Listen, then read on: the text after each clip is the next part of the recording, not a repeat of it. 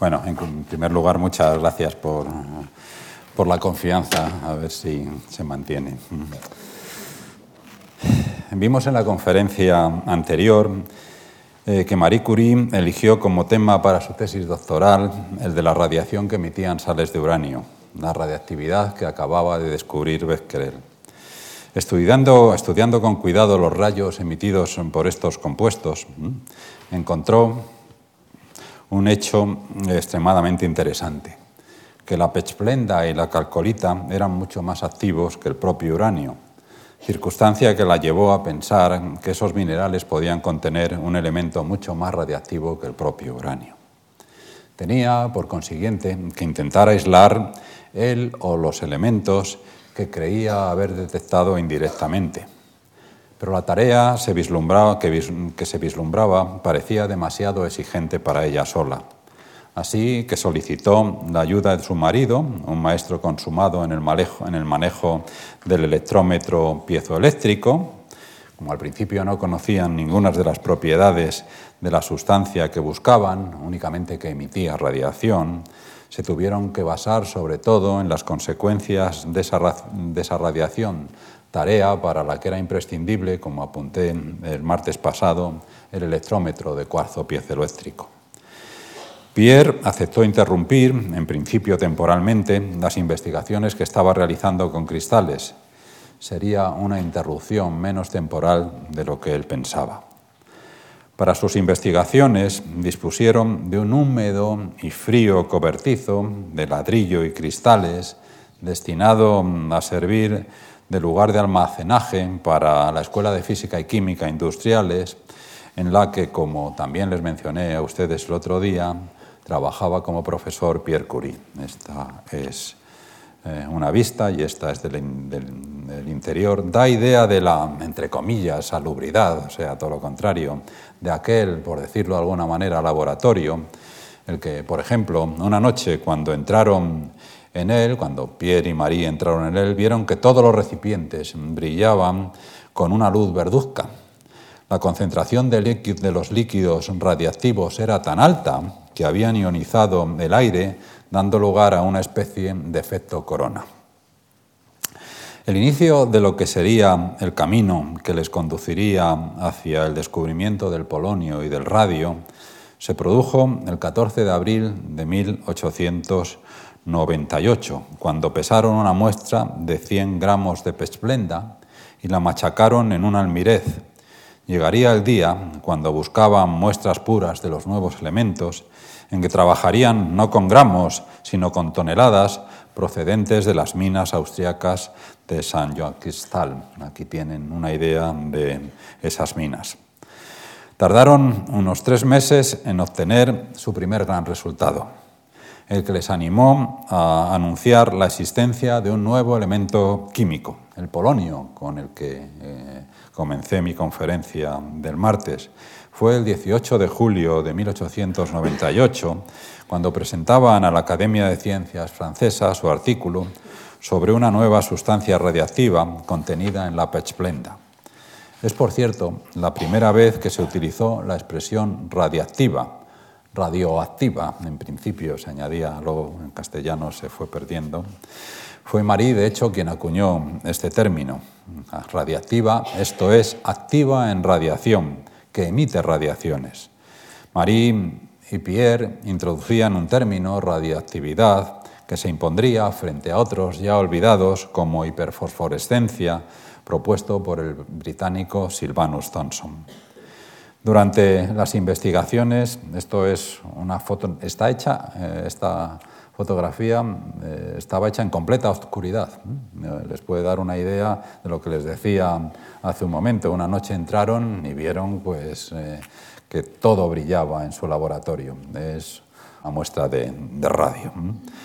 durante las investigaciones que les condujeron al descubrimiento del polonio, Marie y Pierre hallaron indicios de que acompañando al bario eh, eh, acompañando al separado de la pechblenda, en una primera separación podía existir otro elemento. Pero para continuar avanzando, eh, los Curie pensaron que necesitaban más conocimientos y habilidades químicas que las que ellos poseían. Y en consecuencia solicitaron la ayuda de Gustave Bemont, un químico que entonces era jefe de los trabajos de química mineralógica de la Escuela de Física y Química Industriales. Tras varios meses de trabajo, fueron capaces de separar ese segundo nuevo elemento al que denominaron radio. El anuncio lo efectuaron en otra sesión de la Academia de Ciencias celebrada el 26 de diciembre siempre de 1898, em, sobre una nueva sustancia fuertemente, añadían, fuertemente radiactiva contenida en la pechplenda. Fue el título que dieron a su artículo.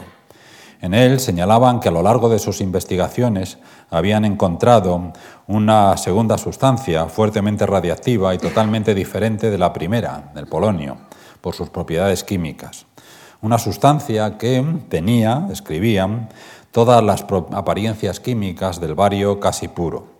Pero sabían que ni el bario ni sus compuestos son normalmente radiactivos y por ello aplicaron procedimientos químicos destinados a intentar aislar el nuevo elemento radiactivo. Finalmente obtuvieron un elemento que poseía una actividad, capacidad de emitir radiaciones 900 veces mayor que el uranio el radio. Es de suponer que lo bautizaron de esta manera radio porque debido a la intensidad de su actividad parecía ser el prototipo de elemento que radiaba radioactivo, radio de ahí. El radio mostró ser un elemento extremadamente difícil de obtener. Tras cuatro años de duro trabajo, los Curie solo pudieron separar 100 miligramos, aproximadamente la cabeza de una cerilla, de elemento bastante puro, a partir de varias toneladas de mena de uranio que manipulaban con, más o menos con sus manos, no, sin demasiadas precauciones. No es extraño, por consiguiente, que su precio fuese muy elevado. En 1921, por ejemplo, un gramo de radio costaba 100.000 dólares. Sin embargo, sus características justificaban semejante valor. Su vida media, el tiempo que tarda en desintegrarse la mitad de átomos de una muestra, eh, es de 1.600 años, el del radio, frente a los solo 138 días del polonio y los 4.500 millones de años del uranio. Por eso existen minas de uranio y no existen minas de, polonio, o sea, no hay yacimientos de polonio, ni tampoco de, eh, solo 138 días. El radio es, por tanto, una fuente de, radiación estable durante cientos de años y tiene además una intensidad 3.000 veces superior a la de una cantidad igual de uranio. Eso cuando ya obtuvieron radio bastante puro. En otras palabras, combina una larga y una intensidad, una vida larga y una intensidad elevada mucho mejor que cualquier otro elemento o sustancia radiactiva. El descubrimiento del, del radio no solo abrió nuevas perspectivas científicas, un campo en el que destacó especialmente Ernest Rutherford, sino que también tuvo consecuencias en el mundo industrial. Desde 1904, el laboratorio de los Curie comenzó a colaborar con regularidad con un químico industrial, Armet Delis, que después de consultar con Marie estableció una factoría de radio que llamó Sales de Radio. El objetivo principal era obtener compuestos de radio que se pudiesen vender con vistas a sus aplicaciones médicas. Y es que por entonces ya se tenían grandes esperanzas acerca de la posible utilidad terapéutica del radio. Los efectos biológicos del radio fueron observados muy pronto. En 1901, Pierre Curie y Henri Becquerel, el, como recordarán ustedes, descubridor de la radiactividad, publicaron un artículo conjunto sobre la acción fisiológica de los rayos del radio. Merece la pena citar algunos pasajes de aquel trabajo que ahora nos, nos estremecen. El señor Curie ha hecho actuar sobre su brazo a través de una hoja delgada de gutapercha y durante 10 horas cloruro de bario radiactivo, de actividad relativamente débil. La actividad era 5.000, débil, pero 5.000 veces la del uranio metálico. Tras la acción de los rayos, la piel se ha enrojecido sobre una superficie de 6 centímetros cuadrados. La apariencia es la de una quemadura. Em, pero, la piel apenas, pero la piel apenas se hace doloroso, dolorosa. Al cabo de unos días, el enrojecimiento, sin extenderse, aumenta de intensidad, A los 20 días se forman costras, después una llaga que se ha curado utilizando apósitos. A los 40 días seguía haciendo, poniéndose radio. La epidermis comenzó a regenerarse por los bordes llegando al centro y 52 días después de la acción de los rayos queda todavía una especie de llaga que toma un aspecto grisáceo, indicando una mortificación más profunda. Los efectos patológicos del manejo de sustancias radiactivas se hicieron, como estamos comprobando, patentes desde el principio a Pierre, Curie, a Pierre y Marie Curie. No los ignoraban, no podían ignorarlos, ya que les afectó muy pronto. La temprana muerte de, Pierre acaso le evitó mayores sufrimientos, aunque por entonces su salud se había debilitado ya mucho. En cuanto a Marie, padeció toda su vida los efectos de sus investigaciones. Especialmente dolorosos fueron sus últimos años. Entre 1923 y 30 sufrió cuatro operaciones de catarata, en, de cataratas. En 1932 se agudizaron las lesiones de sus manos. Finalmente falleció en 1934 de anemia perniciosa, resultado de haber estado expuesta durante tanto tiempo a radiaciones. También Irene, su hija mayor, sufrió los efectos de la radiactividad. Murió en 1956 de leucemia. Desde los 16 años, cuando trabajaba, como veremos enseguida, en hospitales o viajaba con su madre en vehículos radiológicos que transportaban aparatos de rayos X por los campos de batalla de la Primera Guerra Mundial, había estado sometida a fuertes dosis de rayos ionizantes. Más tarde, su propio trabajo científico había continuado exponiéndola a radiaciones parecidas. Ya vimos el otro día, aunque no puedo entrar en la obra La y la obra de Irene, que recibió finalmente el Premio Nobel de Química. Pronto el uso del radio se extendió. Las páginas de los primeros tomos de una revista fundada específicamente para tratar la reactividad, Le Radium, están llenas de trabajos y fotografías sobre las aplicaciones biológicas de sustancias radiactivas. Aquí están aplicándose muestras de, radios. Artículos titulados, por ejemplo, Acción del radio sobre algunos tumores particulares, tratamiento de un cáncer epitelial de oreja. Incluso se pueden encontrar noticias en esa revista en los primeros años sobre la generación espontánea bajo la influencia del radio, en el que se informaba que un investigador de nada más y nada menos que el laboratorio Cavendish de Cambridge pretende, cito literalmente lo que se lee en, en la revista, pretende haber demostrado la posibilidad de engendrar artificialmente vida, tras exponer a la acción del radio una solución de gelatina de vaca. Era, no obstante, la utilización del radio para combatir cánceres la que acaparaba una mayor parte de la información y análisis médicos.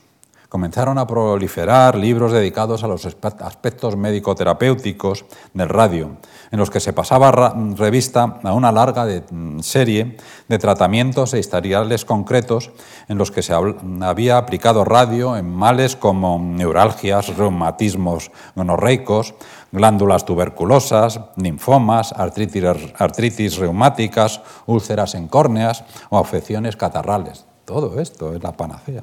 Se trataba de aplicar sustancias que contuviesen radio sobre superficies con tumores malignos o benignos, con el propósito de disminuir su tamaño o eliminarlos completamente. La popularidad, del radio, en un sello, eh, la relación del radio con, la lucha contra el cáncer, la popularidad del radio como panacea cuasi universal continuó durante las tres primeras décadas del siglo XX entre los milagros que se, le adjudicaban se encuentra, este es un jabón radiactivo, se encuentran cremas faciales que contenían radio y que prometían rejuvenecer el cutis, o baños de radio aunque devolvían el vigor perdido. En 1952, un tal William Bailey, que utilizaba fraudulentamente el título de doctor, patentó y promovió un producto, bueno, esto es un, agua mineral radiactificada. Eh, patentó y promovió ese llamado doctor eh, un producto llamado Raditor, aquí tienen una de las botellas, que estaba compuesto de agua mezclada con radio, que pretendía curar, cito de un anuncio de un folleto, la dispepsia, la presión arterial elevada, la impotencia y más de otras 150 enfermedades endocrinológicas. Fuesen cual fuesen sus virtudes, lo cierto es que el raditor era letal en grandes cantidades, como se demostró algún tiempo después cuando un millonario y campeón de golf amateur de nombre Eben Byers comenzó a tomarlo en 1927. Han pasado ya habían pasado unos años, bajo la recomendación de un médico, para tratar un dolor crónico en uno de sus brazos, golfista.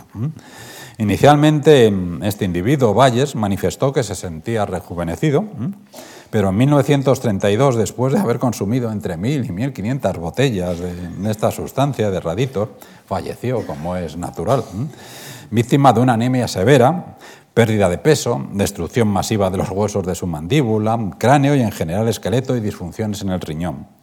La tragedia fue aireada por la prensa y la agencia encargada de asuntos alimenticios y medicinales de Estados Unidos comenzó a tomar cartas en el asunto. La época dorada del radio como panacea médica fue de esta manera terminando. Hoy sabemos bien que la radiación que penetra en los tejidos de personas sometidas a tratamientos con radiactividad es principalmente la de los rayos gamma que emiten sustancias radiactivas.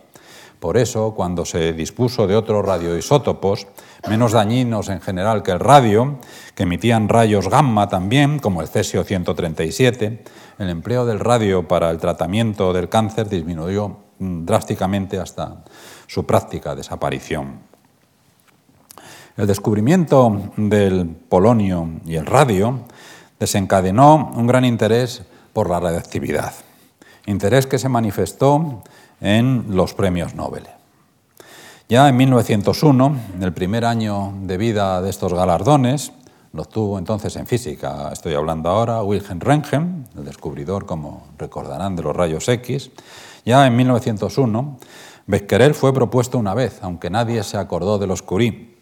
El año siguiente, en 1902, cuando lo obtuvieron Hendrik Lorentz y, Peter Zeeman, las propuestas a favor de Becquerel fueron tres, pero los Curie, propuestas que no son vinculantes para la Academia Sueca de Ciencias, pero algo indican, los Curie, en 1902, el segundo año de vida de los premios, ya aparecieron también en escena. Tres nominaciones para Pierre y dos para, para Marie. Ya empiezan a ver que las cosas no son iguales. Y así, la ola a favor de premiar a la radiactividad se premió en 1903, el tercer año de vida de los premios Nobel o Nobel, en el que recibieron, eh, eh, que se le adjudicó el galardón. Becquerel fue apoyado ese año por seis colegas, Pierre Curie por cinco y Marie solo por uno, o sea que va hacia abajo. Cuatro de los apoyos que recibieron Becquerel y Pierre Curie llegaron en forma de una carta firmada conjuntamente por eh, una serie de científicos muy distinguidos franceses, encabezados por Henri Poincaré, Mascart, Darbus y Littmann. Eh, todos menos uno eran miembros de la Académie de Sciences francesa.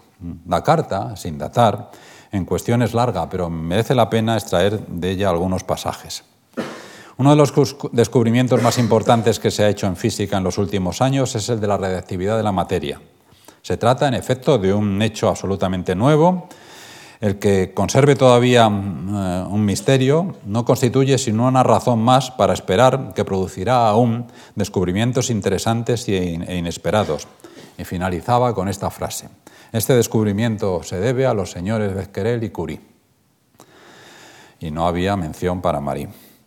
Eh, Mittal Leffer, uno de los pocos científicos, era un matemático, sueco, que entonces estimaban y animaban el trabajo de las mujeres, no veía ningún motivo por el que Marie no fuese incluida entre los premiados.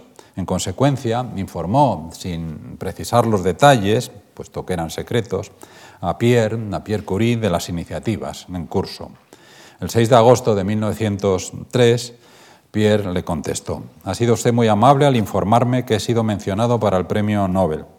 No sé si este ruido tiene mucha consistencia, pero en el caso de que fuese cierto que estoy siendo considerado seriamente, desearía mucho que se me considerase conjuntamente con Madame Curie en nuestras investigaciones sobre los cuerpos radiactivos.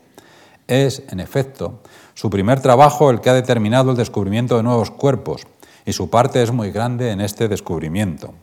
También ha determinado el peso atómico del radio. Todavía no estaba del todo, pero bueno. Creo que el que estuviésemos separados en esta circunstancia sorprendería a mucha gente. He enviado a Suecia la tesis doctoral de Madame Curie y pienso que ellos mismos verán que su parte es tan grande como la mía en este trabajo. Eh, Mita Kleffler también escribió a Poincaré preguntándole si sería más justo otorgar el premio Nobel de Física a Monsieur y Madame Curie solos o repartir el premio entre Becquerel por un lado y los Curie por el otro. Y Poincaré, que como les he dicho, inicialmente apoyó solo a Becquerel y Pierre Curie, eh, rectificó. Yo creo, escribió, que lo más justo sería repartir el premio entre Becquerel y los Curie, porque si los Curie son más finos y han avanzado más, Becquerel ha sido el iniciador. Finalmente, el, premio fue otorgado a los tres, la mitad para Bezquerer y la otra mitad para los, los Curie, 70.000 francos. Si se fijan en, esta, en este es el diploma, esto es algo inusual. Normalmente si le dan a tres personas, cada uno se lleva su, su galardón y aquí pues es uno para la pareja.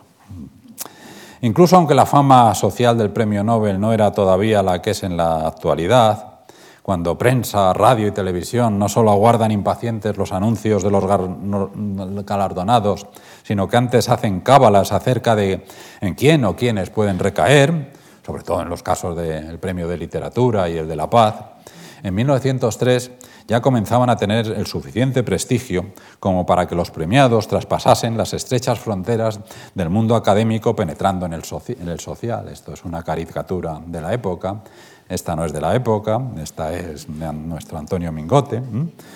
Es, me encanta.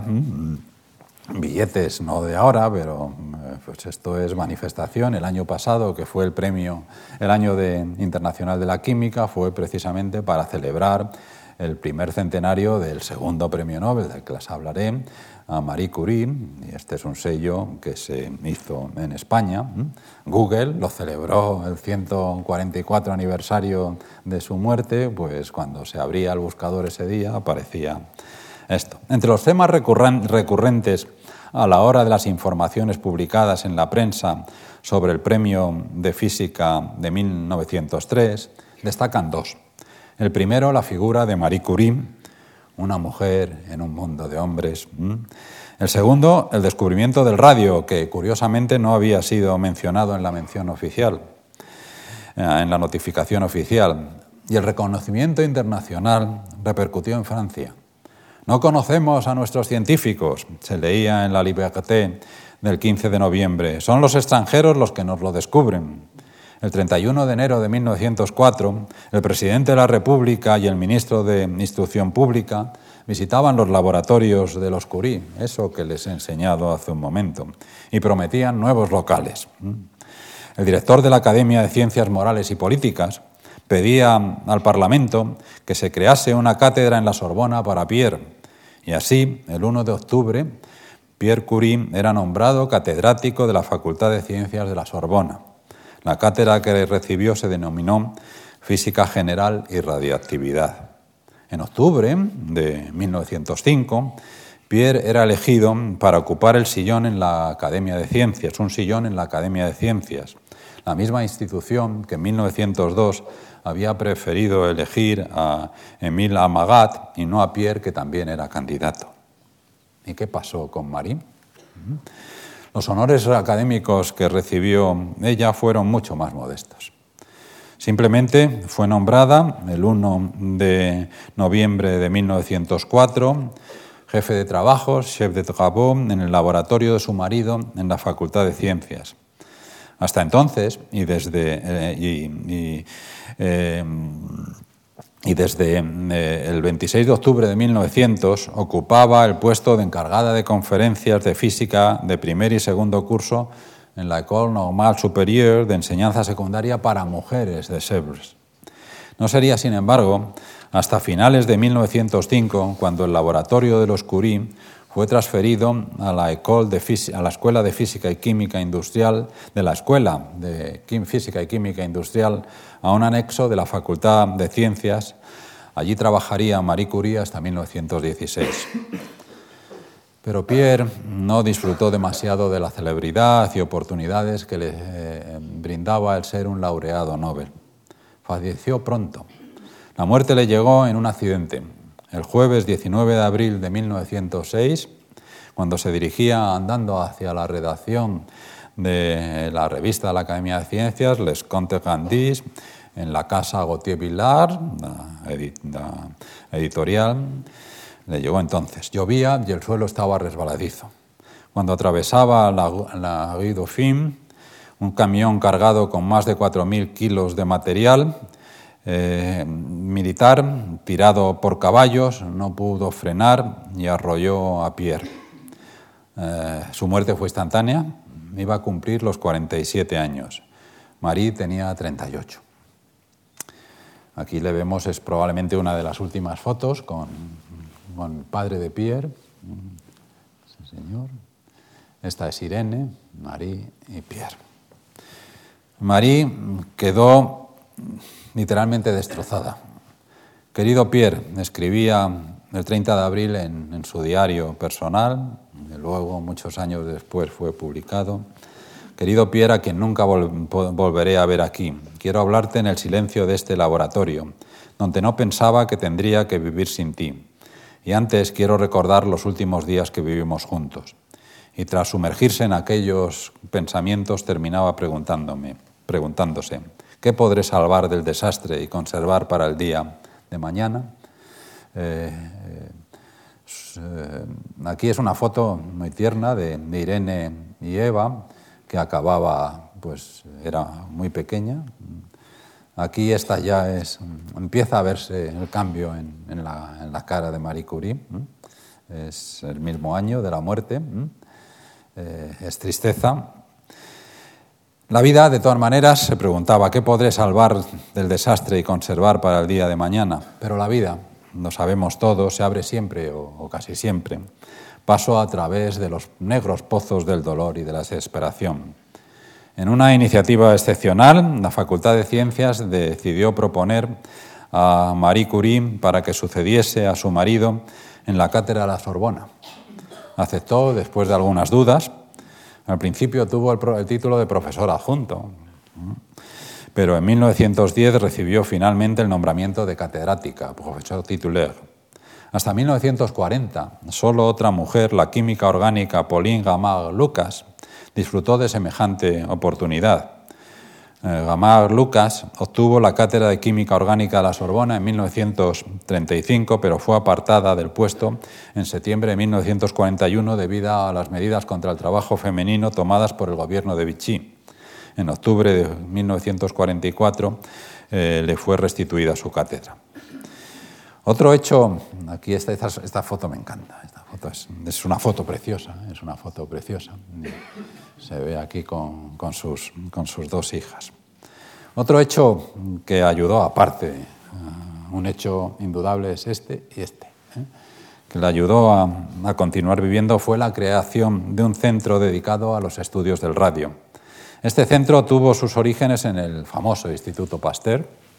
En 1907, el, el Pasteur, el Instituto Pasteur recibió un importante legado, 30 millones de franco oro de un industrial Inmediatamente, en 1908, el doctor Emile Gouff, director del Instituto Pasteur, planteó a la junta directiva del instituto que se ofreciese a Marie Curie el laboratorio bien equipado que ella y su marido siempre habían deseado. Al fin y al cabo, el radio parecía ser muy útil para combatir el cáncer. Esta oferta llevó al presidente de la Junta de Gobierno de la Universidad de París a proponer en diciembre de 1909 a, a Gouff el director del instituto, que construyesen juntos, Universidad e Instituto Pasteur, un laboratorio destinado a la investigación de fenómenos radiactivos y al estudio de las aplicaciones de estos, eh, de estos fenómenos a la enfermedad. El Instituto Pasteur recibió bien la propuesta, pero la modificó algo en el sentido de que fuese más de uno el laboratorio creado. Finalmente se, se llegó a la decisión de crear un instituto del radio con dos laboratorios, uno dedicado a la investigación física que dirigiría Marie Curie y estaría asociado a su cátedra en la Sorbona y consecuentemente dependería de la Facultad de Ciencias, y otro que se dedicaría se ocuparía de la investigación biológica y médica, que controlaría el Instituto Pasteur, y que también estaría asociado a una cátedra universitaria, que fue creada más tarde bajo el nombre de Radiofisiología. Los dos departamentos se edificarían el uno al lado del otro.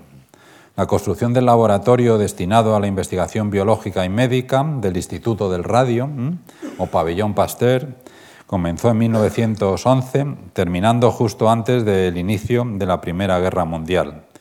En cuanto al pabellón Curie o Departamento de Física General y Radiactividad, la construcción comenzó en 1912 y no estaba totalmente terminado cuando se inició la Primera Guerra Mundial. Al finalizar esta, las tareas del Instituto del Radio se vieron favorecidas con la creación en 1910, con la ayuda económica de Henry Rothschild, de la Fundación Curie que en 1970, muchos años después, se fusionó con el Instituto del Radio para formar un, instituto y fundación dedicado principalmente a la investigación y tratamiento del cáncer. Hasta la fecha de hoy, la Fundación Curie, que está muy cerca del Panteón, en estos pueden ustedes, si lo visitan, porque tiene una parte de museo, incluso ver eh, el balcón, la terraza, donde aparece aquí Marie Curie en 1923 y también su despacho. Eh, hasta la fecha de hoy, digo, la Fundación Pasteur continúa existiendo y desarrollando una benemérita labor en sus locales, como acabo de mencionar, próximos al Panteón. Poco antes de, que comenzasen las obras del pabellón Curie, se produjo un acontecimiento, un hecho que merece la pena reseñar. El rechazo por parte de la Academia de Ciencias francesa para admitir entre sus miembros a Marie Curie. Fue presentada para cubrir una vacante en enero de 1911, pero perdió la elección frente a un respetable científico ingeniero, pero cuya memoria, cuyo recuerdo se lo ha llevado el paso de los años, Edouard Branly, un científico que había trabajado en el campo de la telegrafía sin hilos. Un hecho que hay que tener en cuenta es que aquel enfrentamiento por un lugar en la, academia llevó asociado una división de carácter político, la derecha contra la izquierda. Más aún, la derecha católica, Brandly, llegó a abandonar en la década de 1870 su puesto en la Sorbona por una cátedra en el recién, instituto, recién creado Instituto Católico de París contra la izquierda no religiosa, peor, atea como era Marie Curie. Las academias de ciencias han sido tradicionalmente muy poco proclives a admitir mujeres entre sus miembros. En la Royal Society de Londres, sociedad fundada, es la primera gran sociedad académica moderna en 1660, las primeras mujeres, las primeras mujeres en ser elegidas fueron Marjorie Stephenson y Katyn Lonsdale, algo que ocurrió en 1945. La Academia de Ciencias, Francesa de París no admitió como, miembro de pleno derecho a una mujer hasta 1979, cuando entró la matemática, la distinguida matemática Yvonne Choquet-Briot. En la Academie de Wissenschaften de Berlín, creada en 1700, fue Elise Meitner la primera mujer miembro, entró en 1949 en la Real Academia de Ciencias Exactas, Físicas y Naturales de Madrid. La primera académica fue la bióloga molecular Margarita Salas, elegida en 1986. Como si la historia quisiese desagraviar a Marie del rechazo de los académicos de ciencias galos, a finales de aquel mismo año de 1911, recibía un segundo premio Nobel, el de Química, la primera persona en que recibir dos premios, de este, dos premios Nobel. Er, Eric Dahlem, director de la Biblioteca Nacional de Suecia y presidente de la Academia de Ciencias, explicó las razones de este segundo galardón en el discurso que pronunció el 10 de diciembre de 1911 durante el acto de entrega del premio. El peso atómico del radio, manifestó, fue establecido por Marie Curie en 226,45. Fue solo en el último año, 1910, que Madame Curie, con la ayuda de un colaborador, logró producir radio en estado puro, esto es, como un metal, estableciendo de esta manera su estatus como un elemento, a pesar de varias hipótesis que sostenían lo contrario. En vista del enorme significado que el descubrimiento del radio ha tenido en primer lugar para la química y después, para muchas otras ramas del conocimiento humano y para sus actividades, la Real Academia de Ciencias se considera bien justificada concediendo el Premio Nobel de Química al único superviviente de los dos científicos a los que debemos este descubrimiento, a Madame Marie Slobodowska-Curie. En otras palabras, reconocida la trascendencia que para la química tenía el descubrimiento de la radiactividad, que afectaba a pilares tan básicos de esa ciencia como los elementos químicos y la posibilidad de que al menos algunos de estos pudiesen transmutarse en otros, y ante la evidencia de que este nuevo cuerpo de conocimiento se había consolidado tanto en el plano de la ciencia básica como en el de la, tanto en el plano de la ciencia básica como en el de la aplicada, los químicos suecos deseaban hacer patente que la ciencia de la radiactividad también era de ellos que formaba parte de la química, que no era patrimonio exclusivo de los físicos, y por ello honraban, tomando como excusa, yo diría, la determinación precisa del peso atómico del radio, honraban al único superviviente de los descubrimientos de 1898, Marie Curie. El mismo año en que, Marie recibió el premio, el premio Nobel de Química, comenzó a estrechar relaciones con la élite mundial de los físicos. Sobresale en este sentido su participación, ahí la tienen ustedes, claro, al lado de, bueno, aquí está, este es Poincaré, eh, Planck, eh, Sommerfeld, por ahí anda Einstein, pero como llevo las gafas de leer tampoco llego muy lejos. Eh, sobresale en este sentido su participación en el primer Consejo Solvay de Física, celebrado en Bruselas entre el 30 de octubre y el 3 de noviembre de 1911, dedicado a la teoría de la radiación y los cuantos. Eh, el descubrimiento de Planck de 1900, los cuantos, que abrió el paso, el camino a una física que cambiaría el mundo, la física cuántica. 21 físicos, una élite formada, además de Marie, por, entre otros, Laurent, Brillouin, Maurice de Broglie, Einstein, Jeans, Chamberlain-Ons, Nernst, Planck, Poincaré, Rutherford y Sommerfeld participaban en el Congreso, al que solo era posible acceder por invitación. Fue entonces cuando Marie conoció a Albert Einstein, con quien a partir de entonces mantuvo una buena amistad da una idea de lo que Einstein pensaba sobre ella, lo que escribía el 7 de noviembre de 1911, una carta que aparece en los Collected Papers de Einstein. Eh, esto es menos de una semana del término del Congreso, a su amigo Henry Zanger, entonces director del Instituto Fisiológico de la Facultad de Medicina y Veterinaria de Zúrich. He regresado, escribía Einstein, la noche pasada de Bruselas, en donde pasé mucho tiempo con Pegam, Langevin y Marie Curie, y Madame Curie, quedando encantado con esta gente. La última, Marie Curie, prometió incluso visitarnos con sus hijas. La horrorosa historia que ha sido difundida en los periódicos no tiene sentido.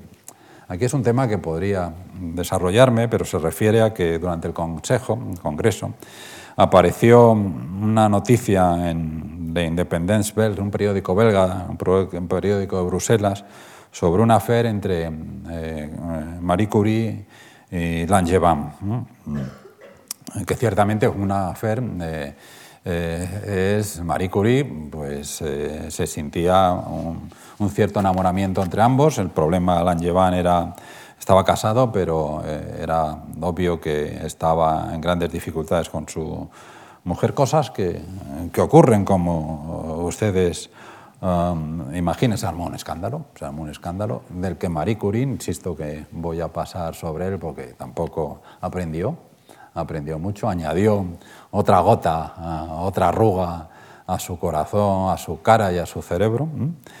Eh, se sabe, continuaba Einstein, que desde hace, desde hace tiempo que Langevin desea divorciarse. Si quiere a Madame Curie y ella le quiere a él, no necesitan escaparse, ya que tienen abundantes oportunidades de encontrarse en París.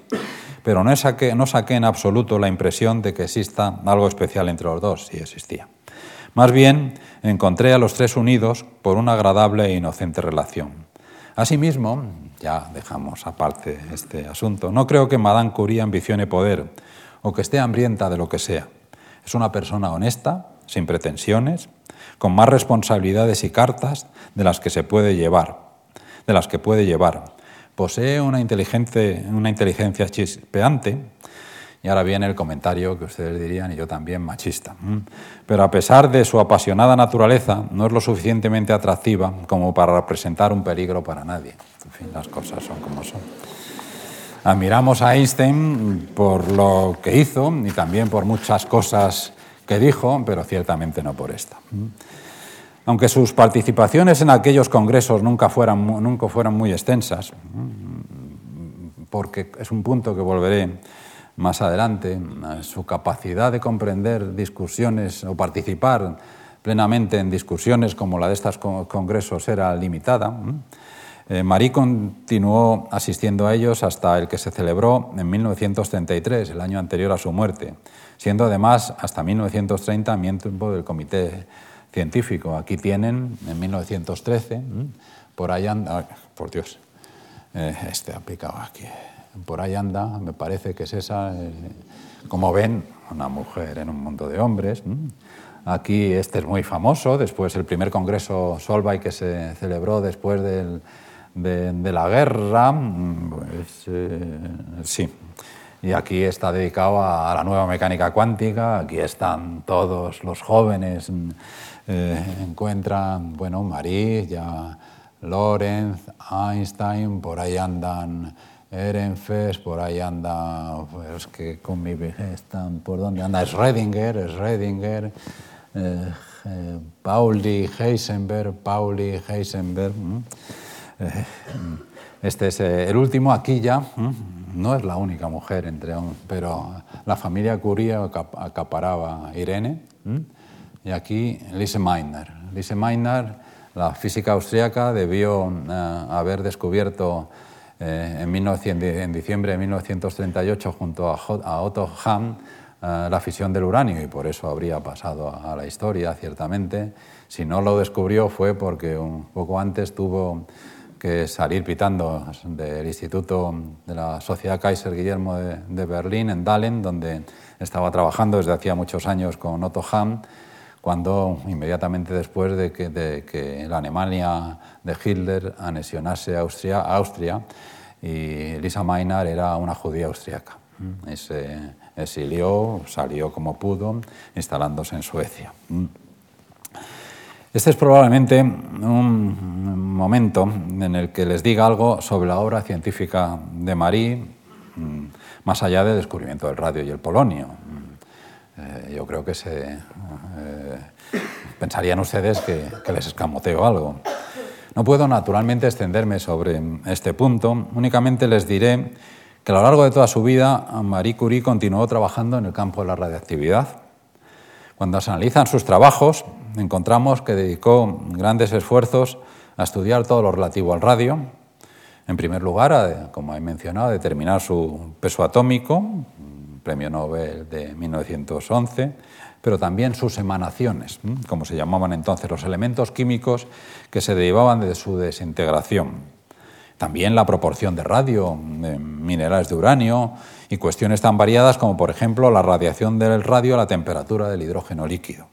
Se esforzó, asimismo, por seguir los nuevos caminos que se abrían, como la radiactividad inducida o las, las leyes que obedecen las desintegraciones de los elementos radiactivos.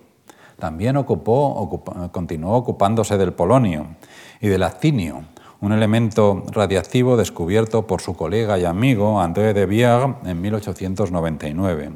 Desplegó, por otra parte, una labor ingente en la normalización de unidades relacionadas con la radiactividad en la metrología y publicó un influyente y pedagógico tratado de radiactividad en 1910 en dos tomos. Ahora bien, si se trata de evaluar, yo estoy aquí para no solo para bastante, estoy elogiando ya y se lo merece a Marie Curie, pero no es mi intención hacer una geografía de nadie. Eh, si se trata de evaluar la originalidad o la importancia de sus trabajos posteriores a 1898, su Annus Mirabilis, hay que concluir que la relevancia de estos fue muy limitada. Muy lejos de las aportaciones de los Rutherford, limitándome a solo a nombrar científicos que tuvieron de una manera u otra que ver con el campo de la radiactividad, de los Rutherford, Soddy, Fermi, Meitner o Ham. Por decirlo de alguna manera, Marie Curie estableció junto a Becquerel y su marido Pierre el campo de la radiactividad en 1898, dedicándose a partir de entonces con energía y éxito a consolidar este dominio, tanto en lo que se refiere a los aspectos institucionales y profesionales como en los metrológicos. Eso es cierto. No obstante, aunque su creatividad científica fue limitada, es ejemplar comprobar cómo no perdía ocasión de seguir informada de los últimos avances en un campo que crecientemente iba más allá de la radiactividad, tal y como se entendía en los viejos, buenos tiempos, pasando a ser ese campo la física cuántica y, física cuántica y específicamente la física nuclear. Ya ha dicho que asistió al Consejo de Física Solvay de 1933, celebrando un año, celebrado un año antes de su muerte. Otro ejemplo notable eh, es el de su participación en aquel gran aquelarre de físicos nucleares que se celebró en Roma en octubre de 1931. Ahí la tienen, junto, bueno, ahí están eh, al lado el senador Corvino, a, su izquierda, a su derecha el gran Robert Millikan, un poquito más atrás está el gran Niels Bohr, eh, eh, bueno, estos mm, están el gran, gran aquelarre de físicos nucleares que se celebró en Roma en octubre de 1931.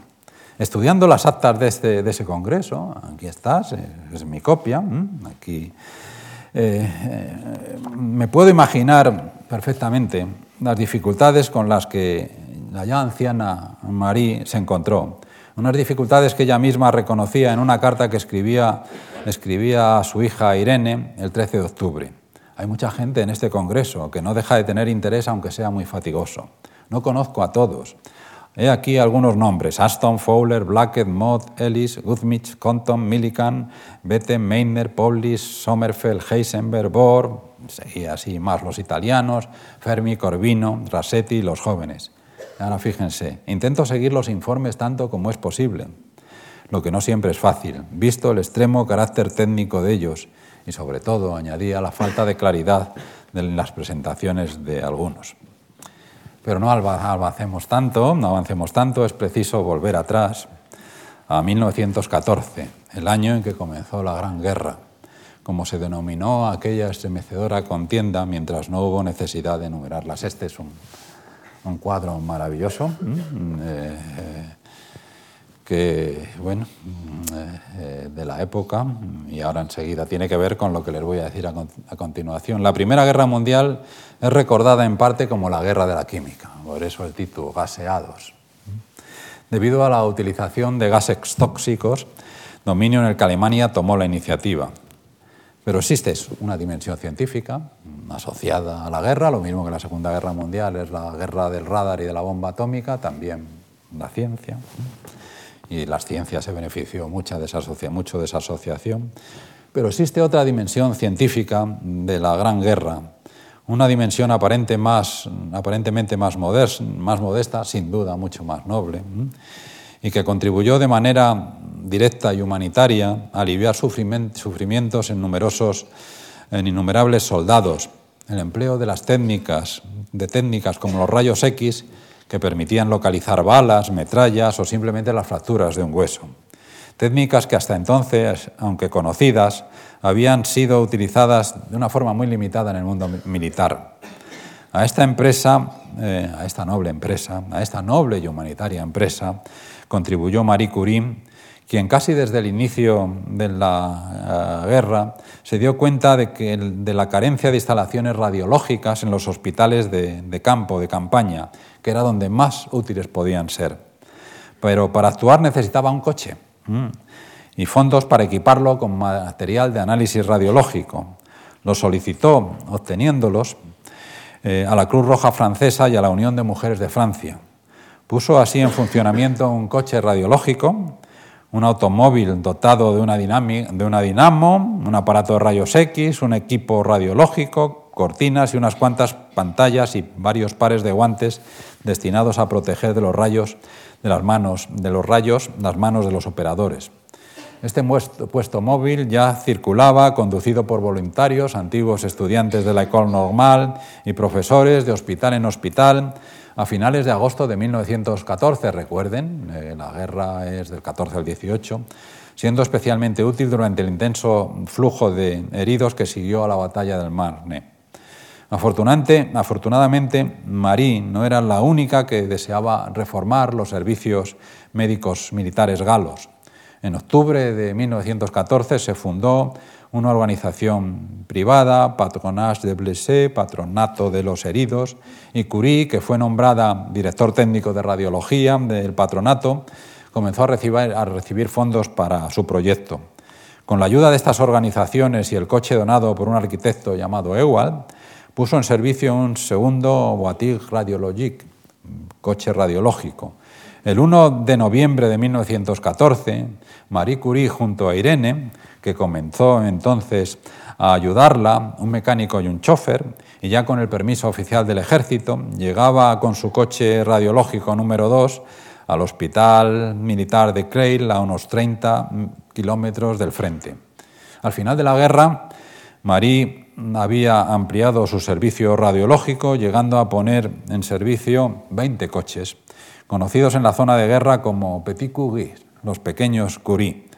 Se quedó uno para su uso personal, eh, un Renault con la carrocería de un camión pintado de gris reglamentario y con la Cruz Roja. Asimismo, supervisó la instalación de alrededor de 200 salas radiológicas en hospitales.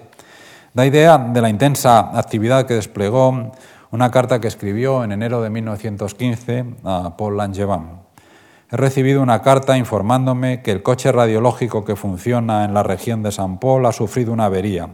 Esto equivale a que todo el norte está desprovisto del servicio radiológico. Hago las gestiones necesarias para acelerar mi partida. Estoy dispuesto a poner todas mis fuerzas al servicio de mi patria de adopción. No pudiendo servir en la actualidad a mi desgraciada patria de origen, bañada en sangre tras más de un siglo de sufrimientos. Polonia había sido invadida una vez más. Y no solo fue por Francia donde viajó, los aliados de Francia también solicitaron sus servicios, realizó muy pronto viajes frecuentes por los hospitales belgas. En 1918, a petición del gobierno italiano, llevó a cabo una misión por el norte de Italia, estudiando las fuentes radiactivas. Más tarde, en la primavera de 1919, organizó en su laboratorio unos cursos especiales para 20 soldados estadounidenses a los que inició en el estudio de la radiactividad.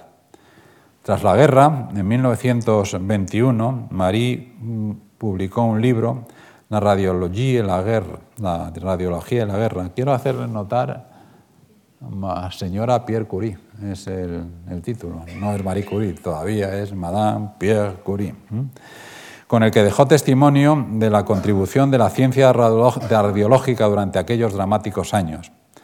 Este libro, en este libro no citó el nombre de Irene, que estuvo a su lado casi todos aquellos años. Sí la mencionó en un informe que no llegó a ser publicado.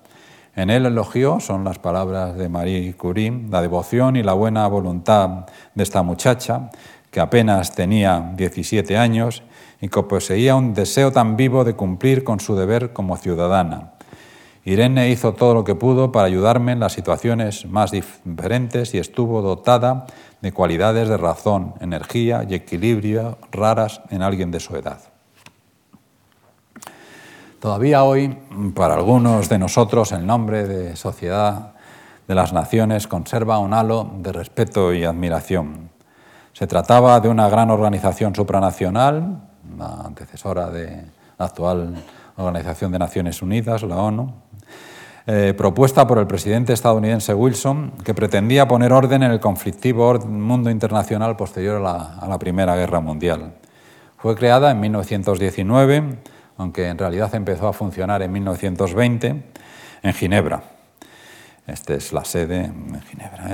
El 15 de mayo de 1922, el Consejo de la Sociedad no por unanimidad miembro de, la, de una denominada Comisión para el Estudio de Cuestiones Internacionales acerca de la cooperación intelectual y la educación, más brevemente Comité de Cooperación Intelectual, a Marie Curie, junto a otros personajes de relieve, entre los que se encontraban Henri Bergson, profesor de filosofía en el College de France, Albert Einstein, Gilbert, Murray, profesor de filología griega en Oxford, Leonardo Torres Quevedo, director del Laboratorio de Automática de Madrid, y George Hall, Hale, el director del Observatorio de Monte Wilson, en California.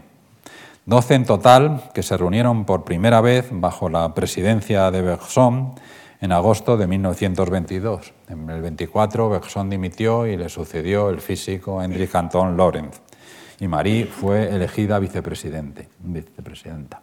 Aquí tienen una, fotografía. La creación del Comité Internacional para Cooperación Intelectual establecida para examinar las cuestiones relacionadas con la cooperación intelectual y para desarrollar las relaciones internacionales, constituyó una de las iniciativas más admirables de los años que siguieron a la guerra, años en que los científicos de las potencias enfrentadas durante la guerra no querían verse, al contrario, eso de que la ciencia es una actividad eh, supranacional y que los científicos entienden antes y mejor que los políticos, eso desde luego no ocurrió en el periodo de entreguerras entre las dos guerras mundiales. Todo lo contrario, los políticos, como muestra la creación de la Sociedad de las Naciones, hicieron esfuerzos antes que, los, científicos. este comité intentaba, entre otras cosas, restaurar esas heridas. Fue admirable, una empresa admirable, aunque a la postre poco eficaz. Aún así, Marie Curie colaboró con ella, en ella con empeño, ocupándose en especial de estudiar y hacer recomendaciones sobre la enseñanza en universidades y laboratorios y a promover becas para estudiantes para estudios científicos. ¿Cuál es el interés de esta sociedad? escribió. ¿No debe ser el de favorecer el nacimiento de las vocaciones científicas? Está tan sobrado de ellas que estamos tan sobrados de ellas que podamos sacrificar las que se le van a ofrecer. Creo más bien que el conjunto, continuaba Marie, que el conjunto de las actitudes exigidas por una verdadera vocación científica es una cosa infinitamente preciosa y delicada, un tesoro raro que es criminal y absurdo dejar perder, y sobre todo algo por lo que hay que velar con toda solicitud a fin de darle todas las probabilidades para que se desarrolle.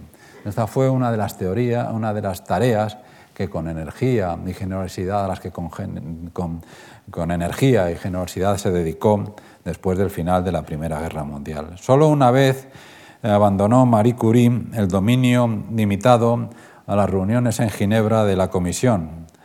Fue en mayo de 1933 para encarar un público más amplio, cuando viajó a Madrid para presidir una reunión en el auditorio de la Residencia de Estudiantes, una reunión sobre el porvenir de la cultura. Poca vida le quedaba por entonces a Marí, poco más de un año. Aquí no les tengo a ustedes que, mostrar a Miguel de Unamuno, que estaba por ahí, claro está, es inconfundible. Esta visita a España fue la tercera para Marie Curie. la primera, en compañía de su hija Irene, tuvo lugar en abril de 1919 para participar en el primer Congreso Nacional de Medicina, celebrado entre el 20 y el 28 de abril en Madrid. Aquí está junto al rey Alfonso XIII. El que Marí fuese invitada a un congreso de medicina muestra con claridad la importancia que, como vimos, se daba a la dimensión médica de la radiactividad y el papel que se asignaba a Marie Curie en ella.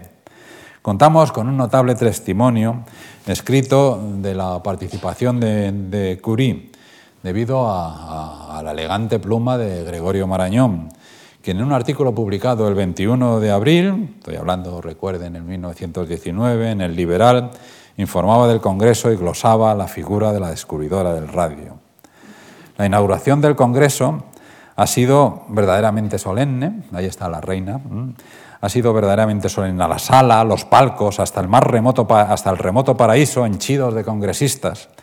El escenario convertido en estrado, adornado de los tapices únicos de palacio, el rey en la mesa presidencial, rodeado de los uniformes relucientes de su séquito, de los sabios extranjeros, y ahora Gregorio Marañón, toda su florida prosa.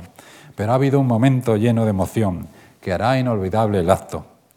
Cuando el rey ha concedido la palabra a Madame Curie y en nombre de la Universidad de París se ha levantado de su, asiento esta mujer gloriosa, quizá la más alta cima de la ciencia contemporánea, orgullo de Francia, de la raza latina, se pasaba porque era la polaca ella, pero bueno, y del mundo entero, delgada y pálida, vestida de negro, sin un solo adorno, tocada de un sombrerillo breve, al ponerse de pie ha oscurecido todos los esplendores del teatro, con la doble gloria que le circunda la del hombre inmortal que compartió con ella la vida y la fiebre de la investigación y la de su propia obra, en la que el, en la que el culto santo al compañero de trabajo ha hecho el milagro de proseguir, sin solución de continuidad aparente, todo el empuje de la labor común. No se libró Marie, aunque ella sin duda alguna se sintiese orgullosa. Ella fue la que, les expliqué el otro día, la que llevó a su marido a ese campo. Y aquí la historia. La segunda visita de Marie Curie a España, está acompañada por Eva, fue en abril de 1931, 31, invitado por la Nueva República. Este es el, eh, el anuncio de una conferencia que dio en la residencia de estudiantes. Mi madre, escribió Irene, admiró mucho la Revolución Española, en parte por, por simpatía hacia el progreso social, pero también porque aquella revolución se hizo sin violencia Viajó, me estaba hablando en 1931, claro.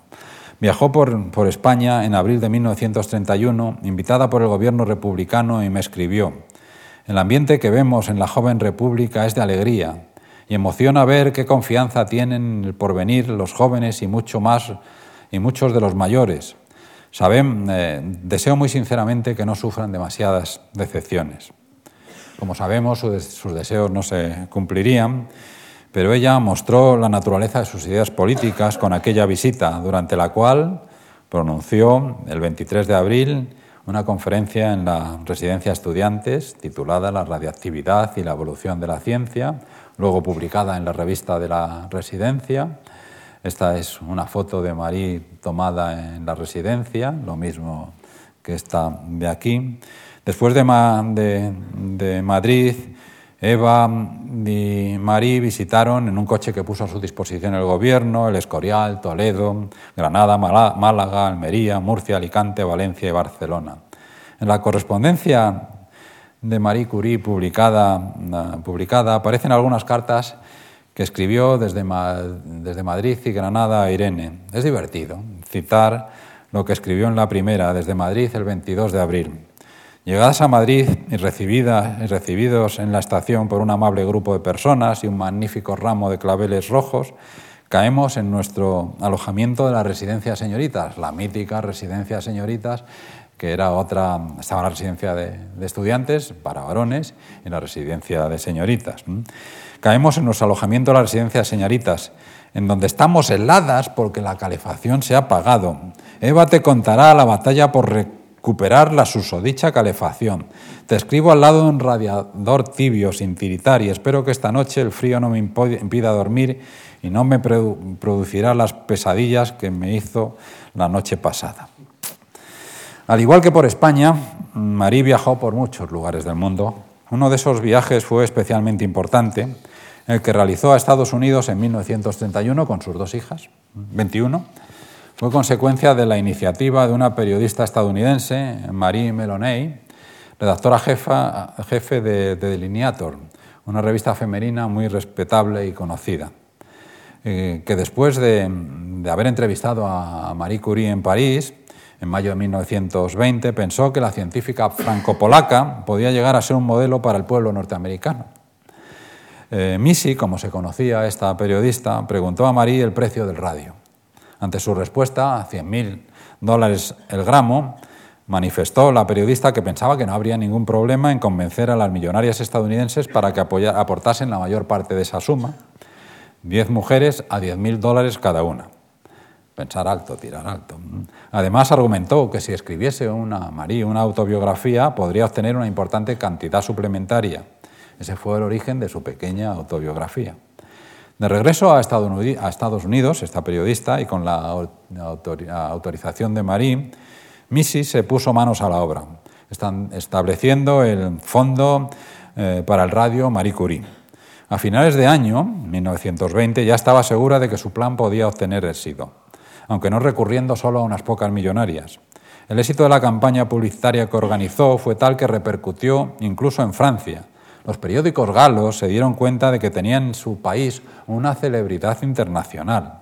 La revista Que se tú tomó la iniciativa de preparar una despedida digna para Marie antes de que viajase a Norteamérica. En 27 de abril de 1921 se celebró una gala en la Ópera de París. En compañía, como ven aquí, de sus dos hijas, Marie embarcó en un transatlántico, el Olympic, el 4 de mayo, con el propósito de permanecer siete semanas en el Nuevo Mundo. He aquí como describió Eva Curie la llegada a Nueva York. Una inmensa multitud ah, ah, apretujada en el muelle de desembarco vigila la llegada. Los innumerables curiosos permanecerán durante cinco horas de pie antes de que puedan divisar a aquella mujer que los diarios con enormes títulos califican de la bienhechora de la raza humana. Se distinguen batallones de Girl Scouts y de estudiantes, una delegación de 300 mujeres que agita sus pañuelos rosa y blanco, representando a las organizaciones polacas de los Estados Unidos. Los colores brillantes de las banderas americanas, francesas y polacas flotan por encima de millares de espaldas prensadas y de rostros curiosos. Así se convierte, se crean los mitos. El objetivo preferente del viaje, la donación del gramo de radio, se llevó a cabo, aquí tiene una fotografía, el 20 de mayo en la Casa Blanca, fue entregado en un cofre de caoba forrado de plomo que pesaba 50 kilogramos, 100.000 dólares, por el presidente Warren Harding. Además de, de Washington, visitó Nueva York, Filadelfia, Pittsburgh, Chicago, Buffalo, Boston, New Haven, es decir, Yale, la Universidad de Yale, el Gran Cañón y las cataratas del Niágara, recibiendo honores de todo, de todo tipo, como ilustra eh, este acto en la universidad, en la Columbia University de Nueva York. El 28 de junio, Marie y sus hijas abordaban de nuevo el Olympic, el transatlántico, para regresar a Francia. Volvería una segunda vez a Estados Unidos en octubre de 1929 para, para recibir de manos del presidente Herbert Hoover 50.000 dólares destinados a la creación de un instituto del radio en Varsovia, ofrecido por ciudadanos estadounidenses en una campaña que de nuevo preparó su amiga, la, la periodista Missy. Una prueba más de que Marie nunca olvidó a su patria natal y que continuó a lo largo de toda su vida esforzándose por ayudarla. Esta es una fotografía, ya la ven, más mayor, con gafas, eh, en, 1932, en la inauguración del instituto que ella eh, ayudó a crear, el Instituto del Radio, en Varsovia. Por muchas eh, que sean, ya me acerco al final, por muchas que sean nuestras actividades, el empuje con que nos dedicamos a ella, los, proyectos de futuro que albergamos, la vida, lo sabemos todos muy bien, queridos amigos, impone sus reglas. Una sobre todo, el paso del tiempo, el final del camino. María Slobodowska Curie fue llegando al final de su camino con dignidad.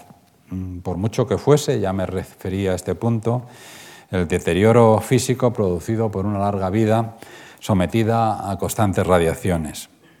No conoció el retiro mm, ni la jubilación porque no los quiso.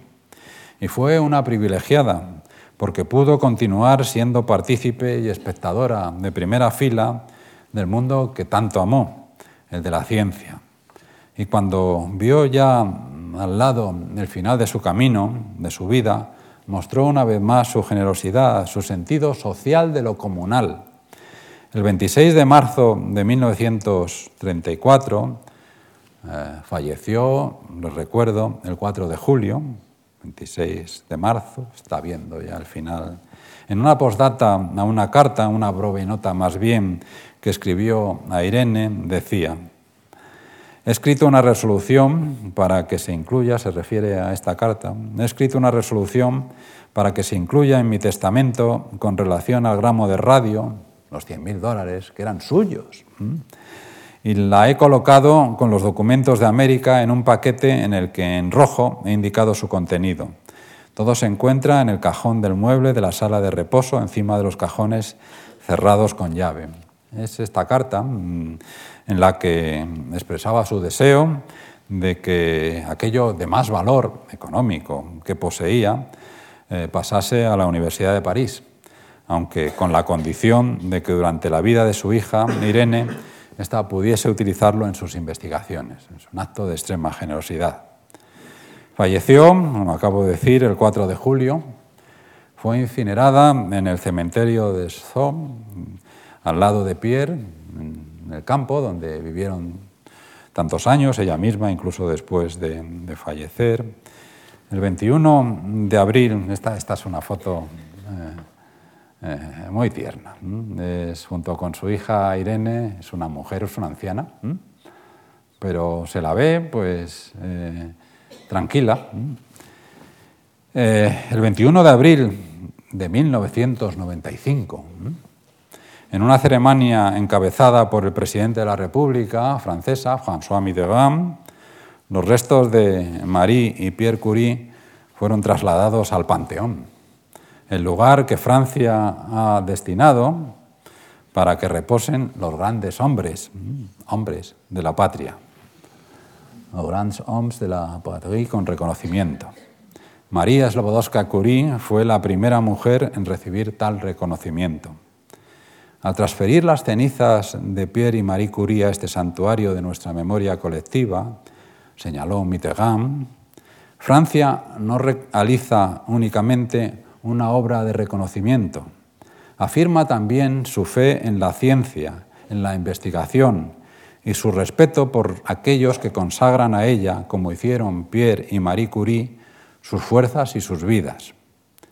Desde su infancia, añadió Mitterrand, mostrando la grandeza que se debe exigir al presidente de una nación grande. Desde su infancia, María Slobodowska resistió contra las humillaciones del poder extranjero, contra su naturaleza difícil que es preciso vencer, como ella misma, ella dijo de sí misma, contra las fatalidades de su condición de, mujer, contra los dogmas de todo tipo que la pretenden a las mujeres, que pretenden encadenar a las mujeres. Ella quiso gobernar su vida y forjarse un destino, y tuvo las cualidades que eran necesarias. A Marie Slobodowska Curie le habrían agradado estas palabras. A su hija Eva, que vivía por entonces y estaba presente en la ceremonia, sin duda la emocionaron fueron unas palabras que resumían bien su legado.